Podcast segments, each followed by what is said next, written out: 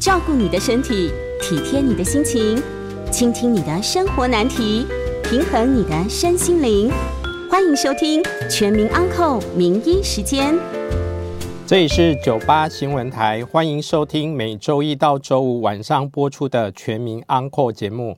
我是国泰健康管理预防医学部的陈黄光医师。好，那我们今天呃的节目在九八新闻台的 YouTube YouTube 频道也有直播哈，欢迎大家就是呃有空可以在留言室也可以提提供一些，也可以提问一些跟我们今天讲的主题相关的问题哈。那如果在空档的时间，我就帮他大家回答一下，但是有时候那个观众朋友不用太急哦。我每次发现你们问的问题，等一下都会讲到，所以也不用太急哈。有时候可以先听一个大段落再来提问。那我们半点过后会接听大家的 call in 哦。如果大家有关今天讲的议题，或者是说那个如果大家对健康检查方面的那种问题有，就是说有疑问想要进来提问，欢迎大家可以打电话进来。我们 call in 的专线是零二八三六九三三九八零二八三六九三三九八。那呃，今这是今年呃，我大概第一次上节目哦。其实我今天才开始上班，呵呵，我服务的那个地方，因为昨天还在停诊状态，所以今天是第一天。哎，所以我刚刚才下班后。来上节目之前，在那个便利商店喝一下咖啡，其实我喝到一半我有点睡着，还好没有继续睡下去。OK，那过年哈，以前呃来 News 九八偶尔会录一些比较特别的节目，然后像刚才跟工作人员在聊天，不小心聊聊到动漫去了，我还蛮喜欢聊这种话题。不过我们今天要赶快回到正题哈，我们今天要讲的题目哈叫水肿，好，就是说水肿这件事，我先。跟各位听众朋友讲一下哦，大部分来讲都不太是什么大很重要的事件，这是先回答大家哦。所以大家听到水肿啊，我怎么有水肿这件事，先不要太紧张，我们今天会慢慢帮大家解说。当然，我会提醒大家，某一些特殊的水肿，诶，跟你的那些诶严重的健康状况是有关的。我们今天其实会花很多时间讲这些，但是以常态性来讲。我们大部分发生的水肿，常常都是很微小的变化。基本上，它只要不是一个疾病状态，呃，基本上你可以忽略不管哦。这个是先把结论跟大家讲。所以有时候我们在呃在那个讲健检报告或看门诊的时候，我们很快就可以让民众安心哦，原来水肿没那么可怕哦之类的。那因为呃水肿这个议题哦，说多不多，说少不少。我前面先安排。安插那个两个议题哈，算是时事的议题，因为在过年之前，因为这这这两个议题好像在媒体上蛮常出现的。哎，我顺势来讲一下，因为做成一集，我觉得又好像没有办法不用讲那么讲那么久。第一个第一个题目哈叫镇痛解热药哈，这个我们当开场白，因为哈之前哎就是说哎对岸好像那个疫情又热起来了，有一阵子哎大家就很怕什么退烧解热药被。买光了，所以一阵子突然大家好像突然对镇痛解热药很有兴趣哦，就有人就是赶快去买一些，赶快回家收藏哦。我以每次跟朋友聊聊这一类那种什么呃囤积的事件，我都会说，只有很便宜的东西才会被囤积，很贵的东西一般大家也囤积不起哦。就像我举例，例如说什么呃什么什么保时捷车啊，或者什么奔呃奔驰的车要大涨价，没有人会去囤，为什么？它太贵了。所以一般会囤积的东西一般都很便宜，所以我要讲一下，就是说镇痛解热药这种药品它很重要，但实际上它不是什么昂贵的药品。然后再来呢，大部分这一类药品也没有什么专利，就是说世界各国的药厂哦都有能力去制造，所以那一种缺货现象大部分是个短期现象，大家不用太过那种紧张跟焦虑。但是我必须提一下哦，就是说以前偶尔我会讲这个议题，就是说诶，家中要备什么药？或者出外出国旅游要备什么药？第一个一定要想到就是镇痛解热药，所以我花一点短短的时间跟大家介绍一下哈。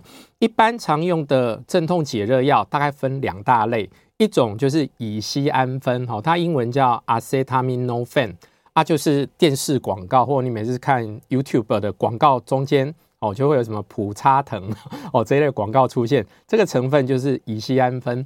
那我要跟民众提醒一下，就是说，因为这一类药品基本上很多药厂都有能力去做，所以它不止一个厂牌，其实很多药厂都有出。那像在美国，它诶常常出现的药名就叫然后泰洛农哦，或者说你有时候在国内你会听到一些另外厂牌名叫啊，可能叫停天啊、Scano 之类的，所以它有很多名称，但是成分都一样。而且它的价格说实在还蛮宜人的，但是有时候你也不要说，哎，为什么那个有广告包装那个卖的价格会稍贵一些？因为广告总是有成本嘛，而且让你记得，哎，我发烧解热，我头痛，我可以去吃这个东西，所以它价格会稍高，但不至于到离谱的地步哈。这是第一点跟大家讲，这是第一种常用的成分。那第二种哈，它的药就好多好多种。我在这边只举三种常用的成分，那等一下我会针对这两类的药品有一些呃重重要的一些要点跟大家会再讲一下。第二类药用的非常的多哈，它叫非类固醇哦抗发炎药，英文我们像医生我们自自己在在聊天在常用的一个名词，我们都叫 NSAID，就是非类固醇的抗发炎药哦啊，其实就这个就是。有一大个族群的一些那个呃退，就是它可以退烧解热加发炎。最老牌的药就是阿司匹林，不过因为阿司匹林它有一些特殊的药效比较强，或者负重比较大，所以现在阿司匹林反而常用在抗凝血的使用。那我们一般比较会用到一些退烧解热药，它一般来讲药效比较温和。我举三个大家比较常常会买到碰到或医生处方的药，第一个。就是鼎鼎大名的 Ibuprofen 哈，I I B U P R O F E N 哈，这个药有时候中文会被翻作普洛芬。那一样，它的商品名有各式各样，就是说真正变成一个药品的时候，它有很多各式各样的名称。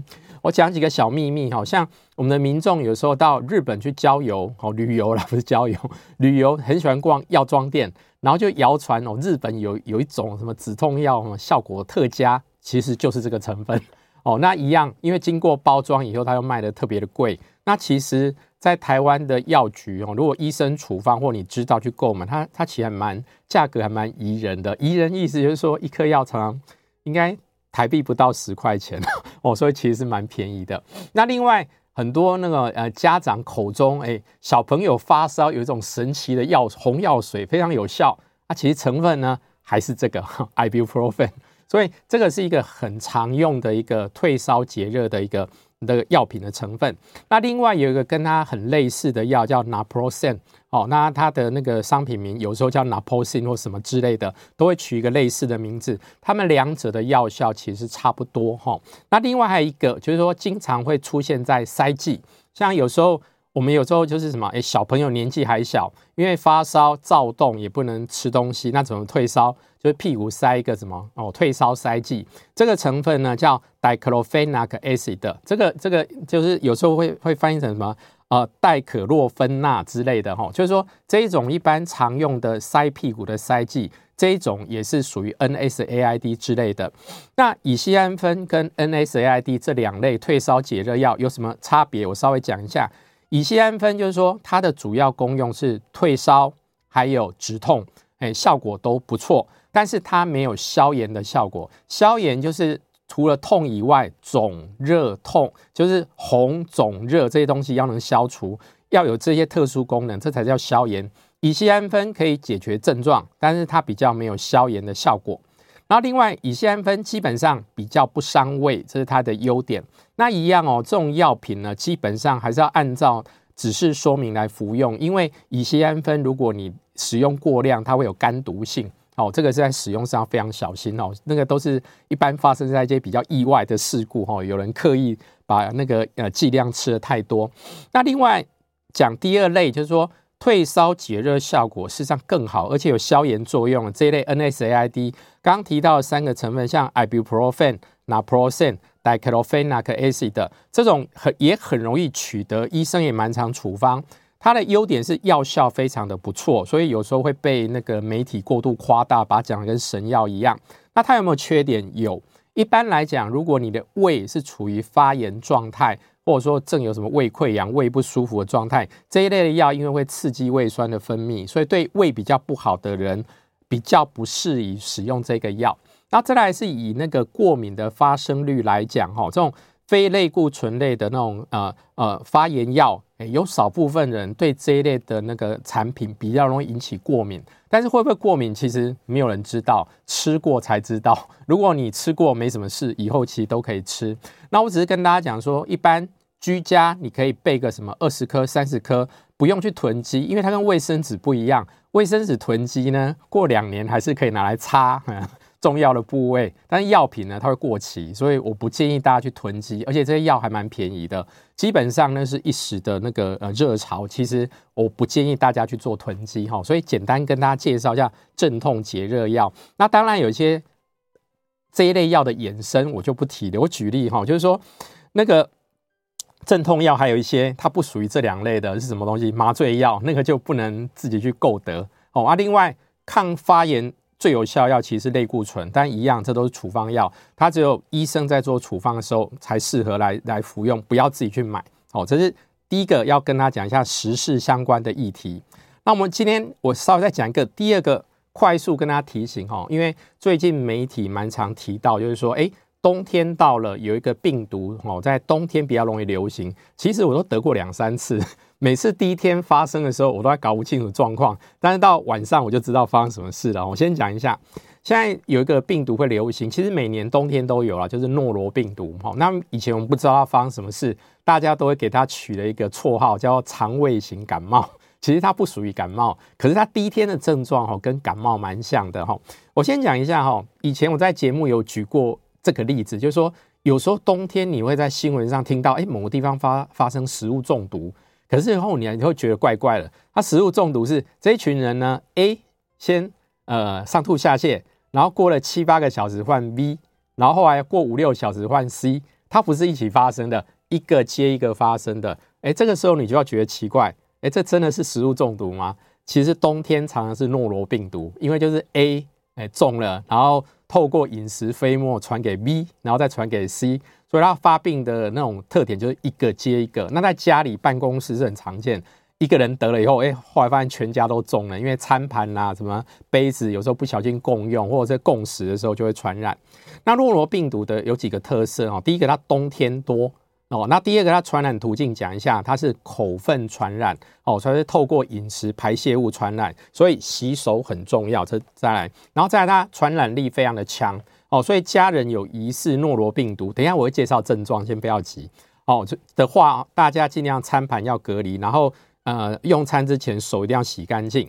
然后诺罗病毒跟小朋友常得的一个叫轮状病毒一个差异，哦，其实我已经讲出答案了。轮状病毒大部分是小朋友，哦，可能是一到三岁。那诺罗病毒各个年龄层都可以得，哦。然后第二再来哈，诺罗病毒你很难免疫。哦，你每年冬天不小心遇到那种，呃，就是因为它一样会突变，哦，跟新冠一样，哎，你会重复再中的，所以大家要非常小心。那诺罗病毒，哦，它的症状我稍微描述一下，它第一天跟流感好像哦，常常会发烧，不是每个都会发烧，但是发烧蛮常见的。那第二个发烧，它会伴随怎么？肌肉、骨头酸痛。哦，例如我上一次得的时候印象很深刻，半夜觉得背好痛，可是很怪，我明明没有做什么劳力工作，背怎么痛得那么厉害？然后后来呢，开始肚子痛，然后就开始吐，我就知道啊，完蛋了，我中诺罗病毒了。然后所以他常常先开始发烧、骨骼肌肉酸痛，然后再来可能会有胃痛、呕吐的那种现象。然后他一般哈、哦、这种症状不会持续很久，我是用经验谈跟大家讲。然后后来你会发现隔天，哎，胃稍微好一点，你也可以吃东西了。然后再来呢，就一直水泻。所以我以前好多次经验，几乎整天都坐在马桶上。像我上一次还有遇到连假，所以一直坐在马桶上没什么事。但是你发现拉没多久又去拉了，然后经过大概三四天以后，慢慢就恢复正常了。所以它一般来讲病程并不会很长哦，可能三天、五天、七天，大部分都会自我痊愈。只要不要遇到那种身体很衰弱或小朋友，基本上都可以安然度过。那我还是希望。大家哈，就是说尽量要去预防呢感染到诺罗病毒哈。那当然，你有不舒服的现象，尽量还是就医哈，尽量不要 DIY。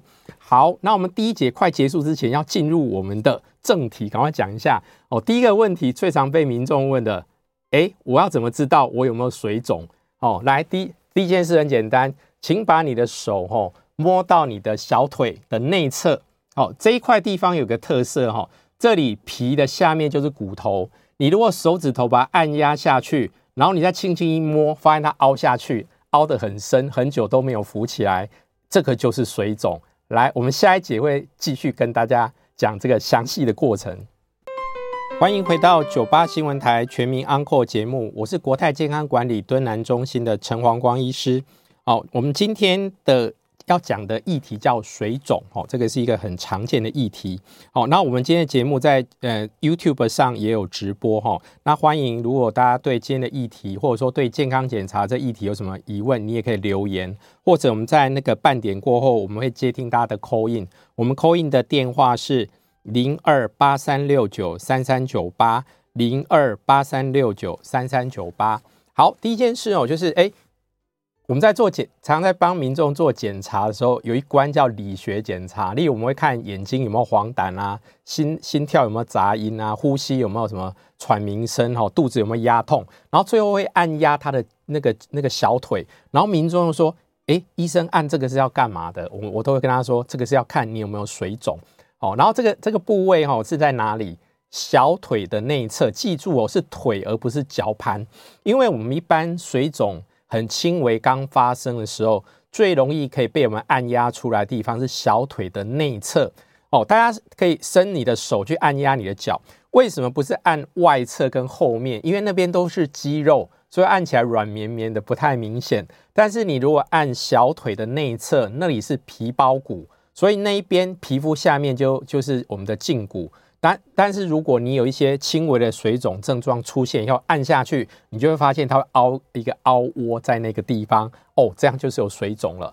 水肿很轻微的时候，其实呃可能十秒它就浮起来了。但是有时候身体有一些特殊疾病，循环变得很不好的时候，或者重大的疾病的时候，压下去会跟呃呃，我今天在上面也有放一张照片哦，当然。大家如果不知道那个照片长什么样子哦，可以去维基百科找一下。你按水肿用图片去搜寻就会查到。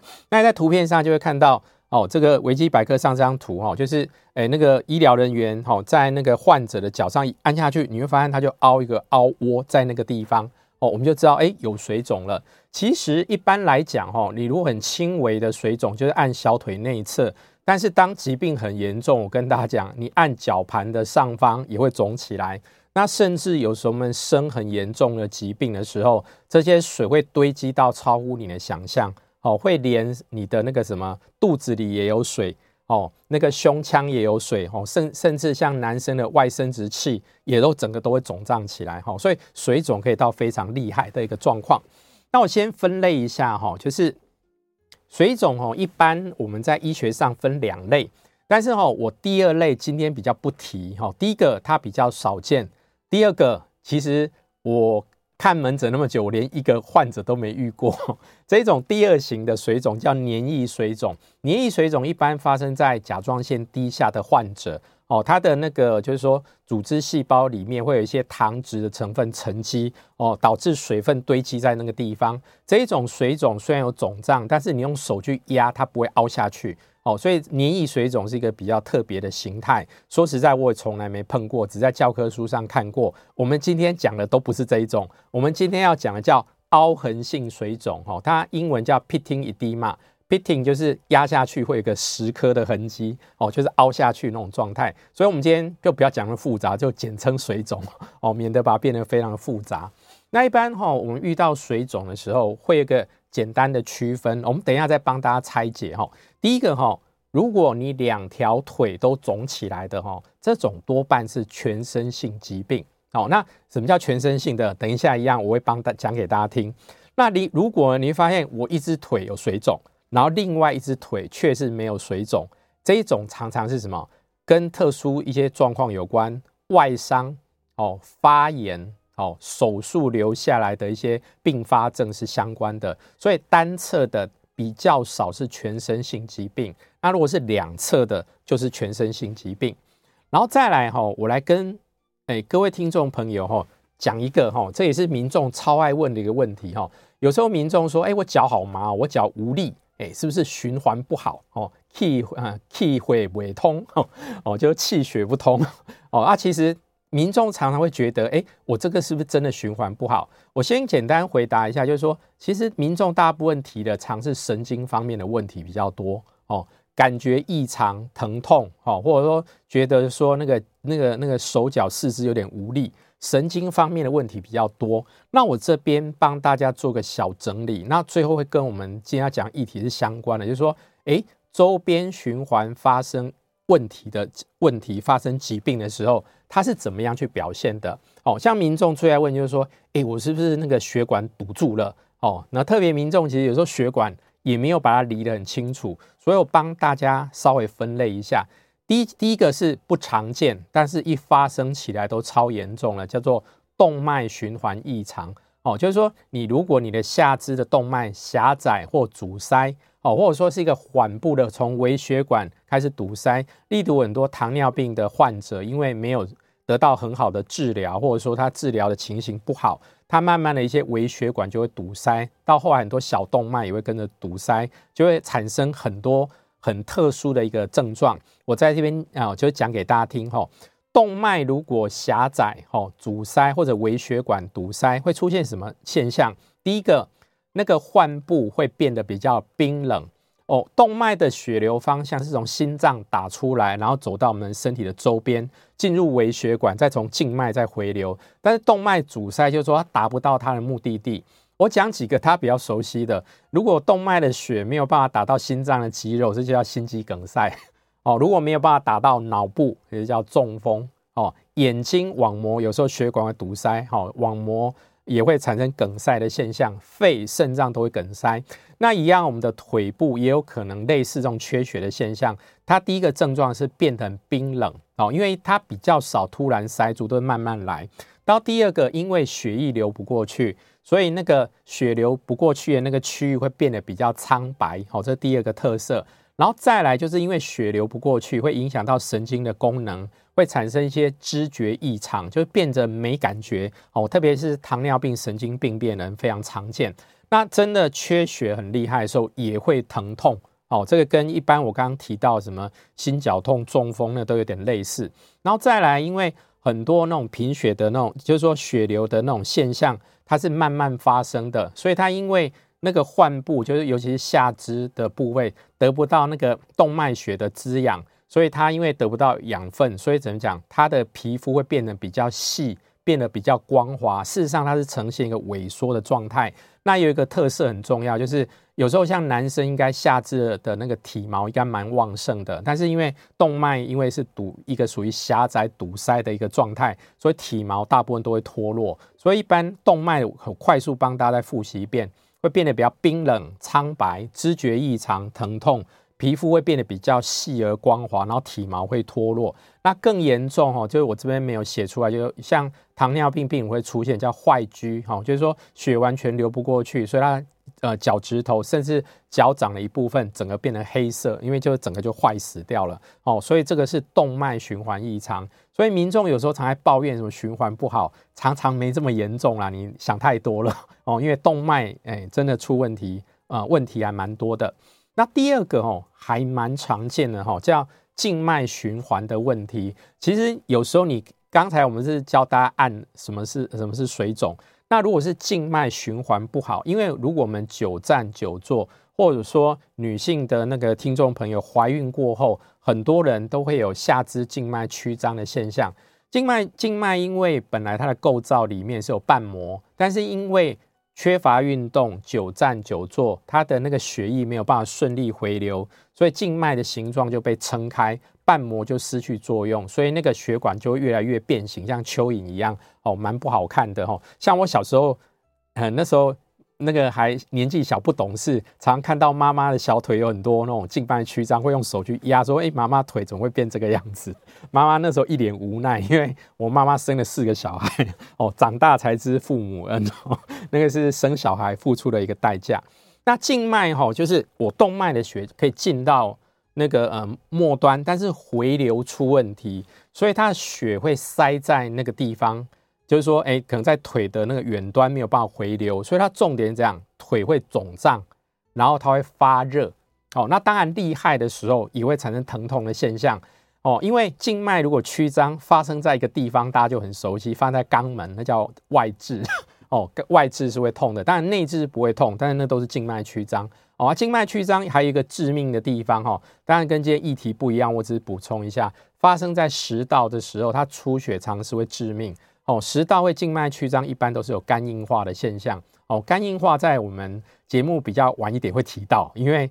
肝病是一个水肿的一个很重要的一个原因，好，所以静脉曲张，哈，那个静脉如果发生循环不好，会曲张，哦，就是说你的静脉会变得明显，或者说，哎，整个肿胀起来，然后整个脚会变成肿胀，然后很热，还有疼痛的现象，哦，有时候必要的时候还是要那个找寻一些血管外科医师的一个帮忙，啊再来一个就是淋巴系统，哈。淋巴如果说回流有异常，因为我们的血的回流有两两道有两道路线，一套是血液一般是经由静脉呃回收到那个我们身体的那个什么呃下腔静脉啦，或者说那个那个呃什么呃锁骨上静脉，然后进入到我们的心脏，再重新再获得氧气。那另外我们细胞之间其实有淋巴的通道，这些液体也需要回流，然后一样它跟静脉一样，它回流的动力。没有办法靠心脏，要靠运动。所以你当一个久站久坐，或者说刚好水分有一些特殊原因过度堆积，淋巴就没有办法回流，就会产生肿胀的现象。那发生在下肢，就是我们今天提到了，就叫叫做水肿。好，这是今天我们的主要的一个题目。好，然后再来就是讲一下哈，水肿的成因。我等下会诶诶，在我们。广告过后会讲一下它细致的原因哈，它第一个会分成叫全身性，全身性哈一般比较重要是三个器官，等下会分开讲，心脏、肝跟肾哦。民众很熟悉的是肾脏不好会水肿，但是肝跟心脏也会。那另外是周边的问题哈，周边也是我们下一节要先讲的一个议题，感染、外伤或者做过一些特殊手术留下的后遗症。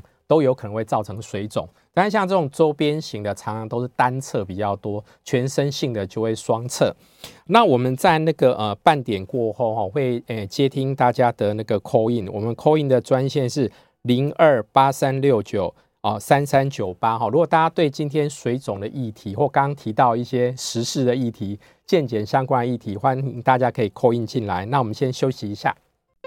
欢迎回到九八新闻台全民安扩节目，我是国泰健康管理敦南中心的陈黄光医师。我们今天跟各位听众朋友探讨的健康议题是水肿。好，那我在呃呃这个呃半点的呃段落，我会开始接听大家的 call in。那接听 call in 之前，我先讲周边性的水肿原因，我们再回答。如果听众朋友有问题，欢迎大家 call in 进来哈。我们 call in 的电话号码是零二八三六九三三九八零二八三六九三三九八。如果对今天的议题或对健康检查相关议题哦，大家想提出一些呃问题，然后需要我来解答，欢迎大家 call in 进来。那我先讲一下哈，就是说周边性水肿的原因哈，这种常常。发生在单侧，哦哦，比较常见，一般是一边的，比较少是两边的。那我先讲一下哈，第一种哈，常常会引起水肿的一个哦一个一种呃周边性的原因。第一种叫蜂窝性组织炎，就是说感染类的疾病。哦，那像蜂窝性组织炎哦，在老人家、糖尿病患者或行动不便的民众，蛮常出现的，因为它本来它的下肢循环就不是很好。那如果说脚底有小伤口，那这种小伤口其实原因常会超乎你的想象，就是香港脚 哦，就是香港脚没有去处理它就破皮了，然后破皮又有小伤口，一些那种细菌跑到跑进我们的组织里面，整个脚就会肿胀起来。但是它跟一般水肿不太一样，它除了肿压下去凹下去之外，压下去会痛，而且非常的热，然后甚至会发红。所以这种叫蜂窝性组织炎，哦，蛮常遇到，常是一些那个呃皮肤表面一些链球菌的一些感染。有一种哦长得比较快、比较表层的，那叫单独哦，那个是常常是一些金黄色葡萄球菌所引起的哦。它感染的模式很类似，只是呃呃发展起来的症状有点不太一样。那蜂窝性组织炎是相当常见的哈，我们在医院蛮常会收到这样的患者，有时候口服药没有办法解决，常要收进医院要打那种抗生素。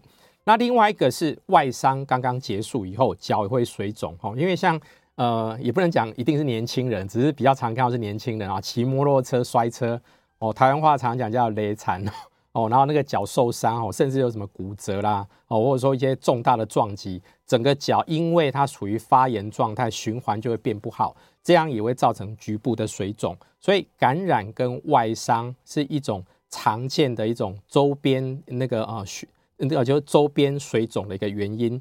然后再来一个是比较特殊哈，像我我们刚刚提到的水肿，大部分都放在下肢，但是有一种特殊的手术，其实。施行率还蛮高的，它发生水肿的部位会是在手臂哦，就是说，像有时候女性因为罹患乳癌，需要做乳房的切除手术，然后刚好他的腋下的淋巴结有受到那个癌细胞的侵犯，所以医生会顺便把这边的淋巴结做一些清除。但是清除掉这些淋巴结以后，我们的手臂的淋巴回流就会产生障碍，哦，就是说，因为它通道有一大部分都会被移除掉了，为了救命嘛，哦，所以循环会变不好。所以有一些那个呃那些女性同胞罹患过乳癌，如果做过腋下的一些淋巴结的清除，整只手臂都会肿胀起来，哦，那一般来讲，水肿而且让一个肢体整个也肿胀起来，我们常会加一个形容词叫淋巴水肿。哦，那这种哈，像手术引起的，你要用药物去解决，其实效果并不好。大家可以在网络上看一些那个医生的一些建议哈，很多复健科医师哦，他在网络上也有一些照片或文章哦哦，每天要做一些特殊的手背的哦抬举或者一些伸展的运动，可以帮助手背的那种循环哦。那大家也知道，常常。呃呃，那那某某一侧腋下手术过后，这边循环本来就不好的。我们在一般在做什么打针那些治疗，一般都尽量避开这只手哦，因为有时候在做治疗的时候，那只手可能会因此就得就会变成感染或一些并发症会产生，所以我们大部分会选择比较没有问题、循环比较好的那只手，做一些什么静脉注射之类的哈。所以这个是常在呃乳房的手术过后蛮常出现的一个状况。好，这个是。比较特殊的，那另外还有一种哦，我只能当呃当现在应该叫要要当乡野奇谈，因为在台湾现在很少见了。有一部电影现在讲大概没人记得，因为那部电影是三十多年前的电影哈。以前有一部乡土电影叫《无卵头家》哦，那个是因为以前在我先讲比较常流行的地方是非洲哦，非洲的地方比较多，有一种寄生虫叫血丝虫。因为那一种虫在体内大量繁殖，它会在会把淋巴管堵住，所以我们身体某一些特殊的器官，因为淋巴循环被寄生虫堵塞，所以整个就会变肿胀。哦，像如果你的腿部循环，例如说你的腹股沟那边被堵塞住了，整只脚就会变得非常肿胀。哦，那种叫做象腿症。哎，说实在的，我在做实习医生的时候，还真的碰过一个。哦，那只腿的重量呢，多大多夸张，你知道吗？比他全身的重量还要重。因为那只腿后来没有办法处理的，后来只能做截肢。因为那一位年轻人，他有他的原因，好像不是寄生虫，反正就是因为他的一只腿的循环有问题，导致他没有办法行动。然后后来因为他是属于比较居住在比较贫困的地区，也没办法就医，所以后来他在青春期几乎都在家里的床上。就是看电视或者说玩玩电动玩具，所以那只脚就越来越严重。后来整个脚都溃烂得非常厉害。我们那时候光要把它搬到病房都很困难，因为什么？那只腿实在变得太过巨大，还要另外放一张床在上面。后来我们后来是用手术方面帮他做解决，哈，那个是也是一个就是说，诶，难度蛮高的一个手术。那为什么会有那一部电影呢？因为血丝虫如果堵塞到你的那个阴部，像男生的阴囊那边，整个阴囊会变得很扩大哦，所以那个地方后来要治疗，可能要用手术去处理，就是把那个器官，就是男生重要的那个两颗蛋蛋要割掉哈。所以为什么那部电影叫《无卵头家》啊？女生有时候会发生在乳房那个地方哈，所以那个。当然是说实在是一个因为疾病没有办法得到很好治疗产生的一个悲剧啦。只是当初就是用诶这样的一个形式拍成电影。那事实上，血丝虫这只寄生虫是蛮有名的，因为据说拿破仑去攻打埃及的时候。就是后来，哎、不是被那个敌军打败，因为他很多士兵就是喝了河里的水，就感染到血丝虫，所以很多士兵就是后来都没有办法作战，后来就只能从埃及做撤退。哦，这个是历史上的一个故事。哦，所以这跟大家讲一下。所以我这边跟大家提到的这个是那个啊、呃，刚刚提到两个，一个是手术后，常是乳癌手术后的一个后遗症，常会发生在手背。然后这种特殊寄生虫常会发生在生殖器官、下肢，还有还有还有那个就是说乳房哦，那种是一种现在已经很少见了。以前台湾离岛还曾经存在的一种寄生虫感染哈，血丝虫。哦，这边还是补充一下，如果各位听众朋友对今天的议题哈有那个有什么疑问，想要 call in 进来，我们 call in 的专线是零二八三六九三三九八零二八三六九三三九八。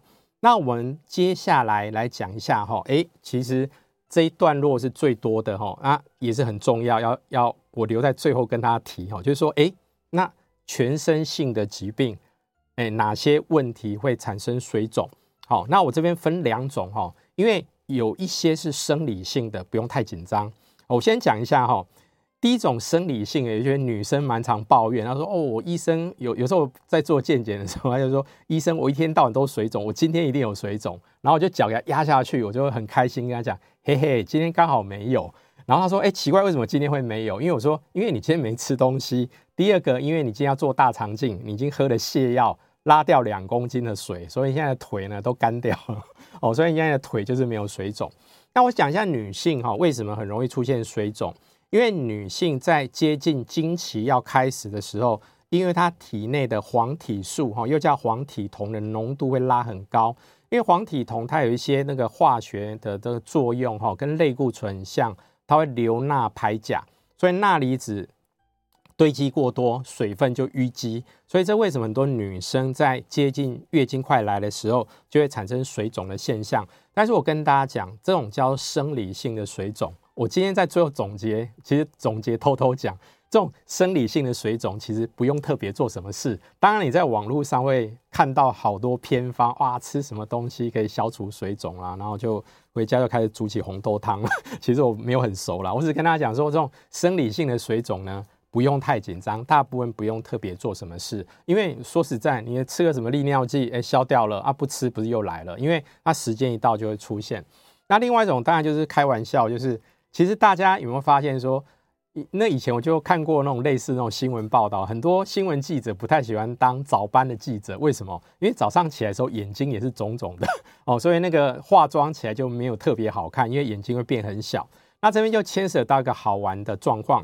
我们一般来讲，哈，水分理论上是全身平均分配，但是当你的循环比较不好，你的周边有一些液体堆积的时候，因为我们白天大部分是坐着跟站着，所以那些水自然而然会流到下肢。这是为什么？我们在下午的时候，哎，有时候你无聊，刚好听到今天的广播节目，按压一下小腿，哎，我真的有水肿，哎，怎么跟陈医师讲的一样？可是隔天早上起来按压你的脚，哎，没有。可是你去洗脸照镜子的时候，发现呢整个脸很肿 哦，因为水分你躺下去的时候会回流哦，所以哎，你躺下去的时候，下肢的的水会跑到上半身，所以很多人下班之后，什么会把腿抬高？其实只是把水赶到另外一个地方而已，没有解决问题。但是我跟大家讲，就是说。哎，不是疾病类的问题，这种水肿，请大家不要过度焦虑，基本上不用做什么事。所以第二件事就要提醒大家，水肿很容易发生，跟刚才静脉曲张很像，就是缺乏运动。所以我非常鼓励大家，哦，在办公室做工作做一回的时候，要多走动。哦，因为久坐久站都会造成循环方面的问题，哈，所以会产生那个呃循环不良。因为我刚刚讲过，这种循环不良的水肿，说实在对身体不会有危害，但是如果影响到静脉的回流，事实上以后会有症状，还有会有一些外观方面的问题，哈。所以提醒大家，大家要嗯经常要做那个呃，就是说经常要做运动。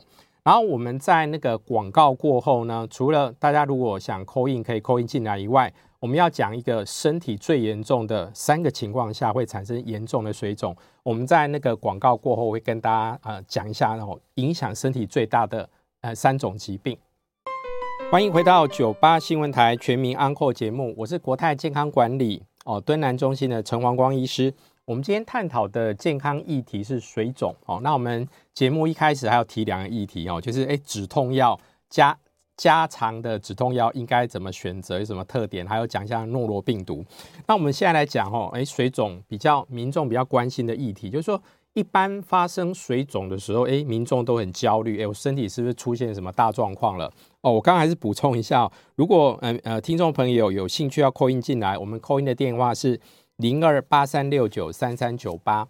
一般民众哦，第一个会想到水肿的原因就是什么？肾脏功能衰竭哦，肾衰竭。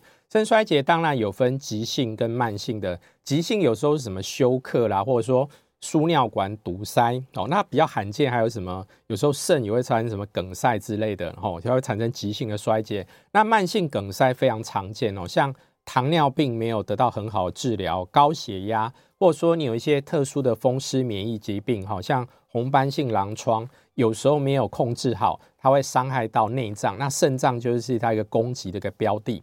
那肾脏因为在体内是负责呃很多，它除了跟我们一般比较简单的想法就是排尿，因为其实就是把一些身体不要废物排出去。但是肾脏还有很多功能，它可以造血哦，调节血压，然后另外它会把有用的物质做回收。所以肾脏产生衰竭的现象，水排不出去，当然全身会浮肿。所以不但出现脚会水肿，连腹水啊，甚至有时候心包膜跟那个肺外面的肋膜都会积水，哈，这是第一点。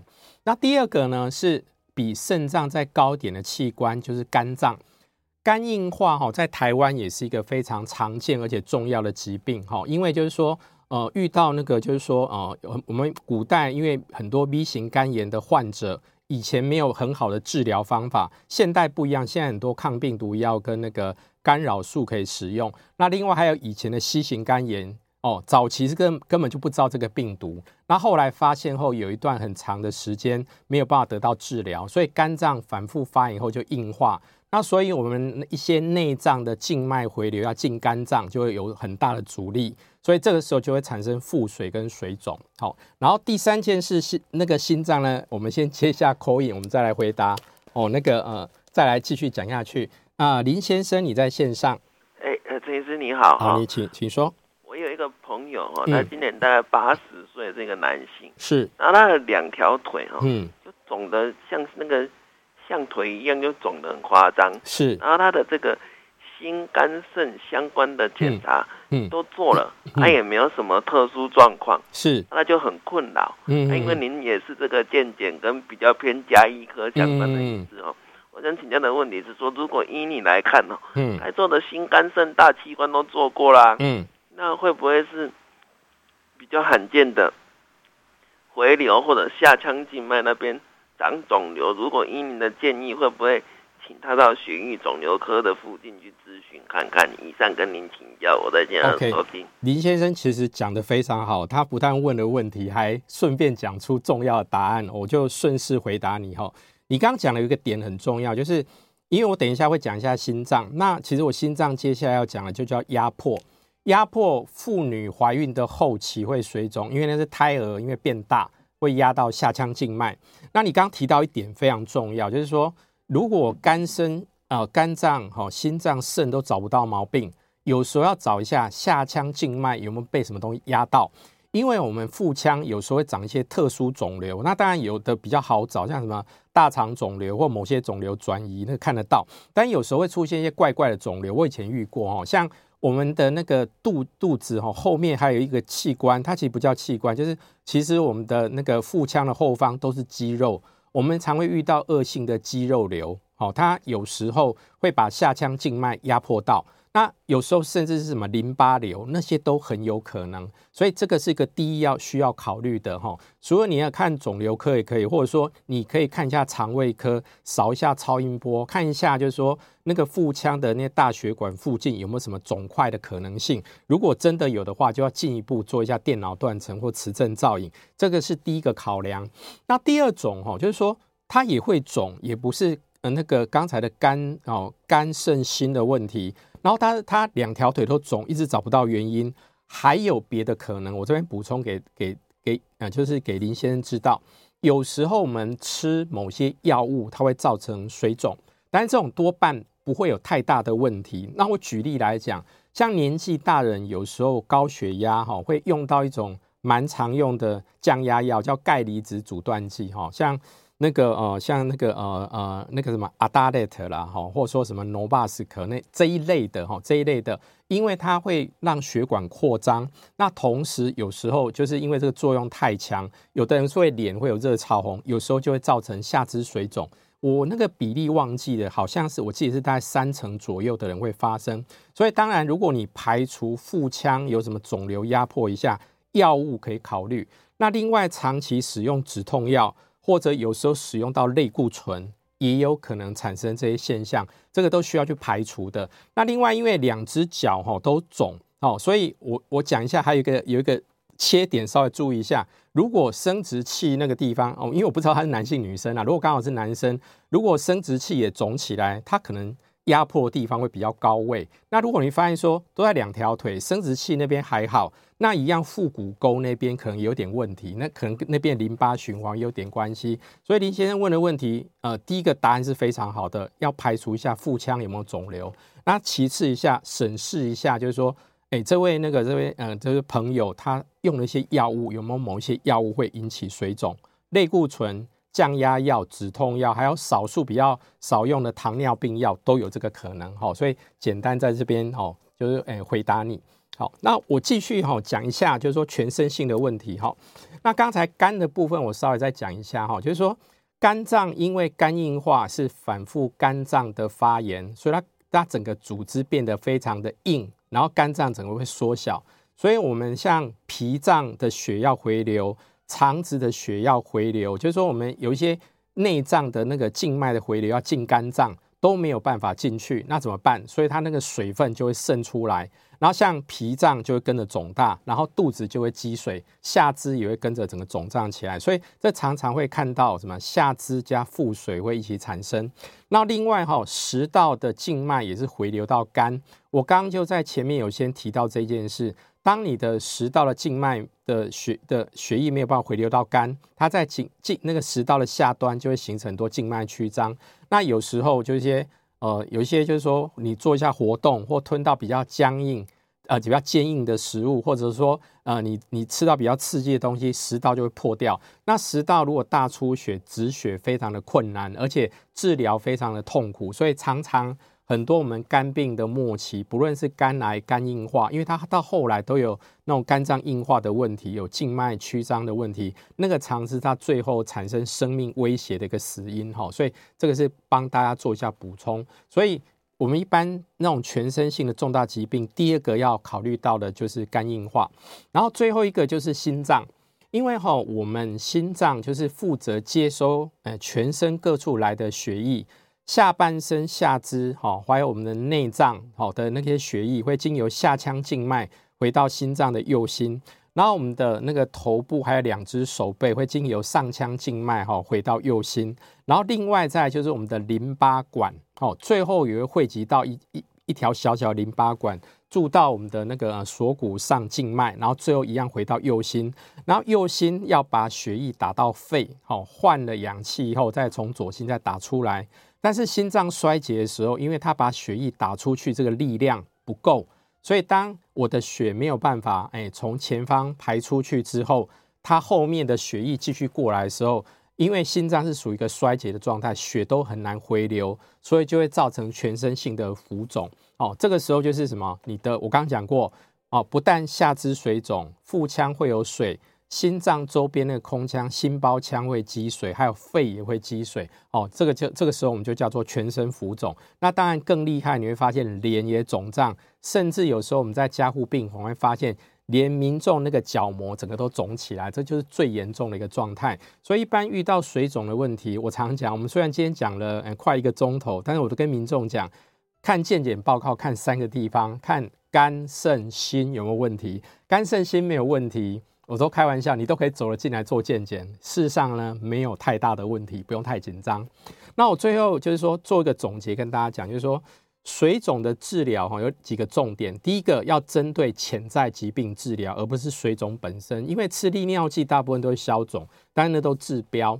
那你一般日常可以注意到就一件事，不要吃太咸。所以一般水肿的时候限盐，但是基本上不太需要限水。因为水肿的原因，除了刚才那些原因之外，常常都是盐分堆积过多，哈而不是水太多。哦。然后最后一件事就是最重要，我们今天的结论。如果你没有什么重大疾病，那个什么脚部水肿呢？哎，大家不用去管它，不用很积极说这个要去吃药，一定要去吃什么偏方消水。那我们今天的节目就进行到这边哈，谢谢各位观众朋友，还有 YouTube 那种观众朋友的收听与收看，谢谢大家。